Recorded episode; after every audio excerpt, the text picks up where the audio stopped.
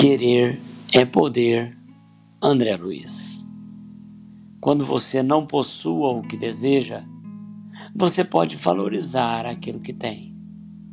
Se não consegue obter a afeição daqueles a quem mais ama, não se esqueça de se dedicar aos que amam a você, especialmente quando necessitem de seu concurso.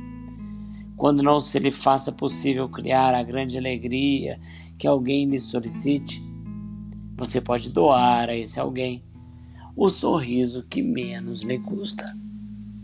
Se não dispõe de recursos para colaborar com o muito, com que estimaria brindar a essa ou aquela realização de beneficência?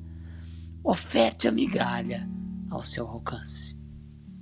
O essencial não é o tamanho do bem que se queira, e sim o tamanho do amor que você coloque no bem que se decida a fazer.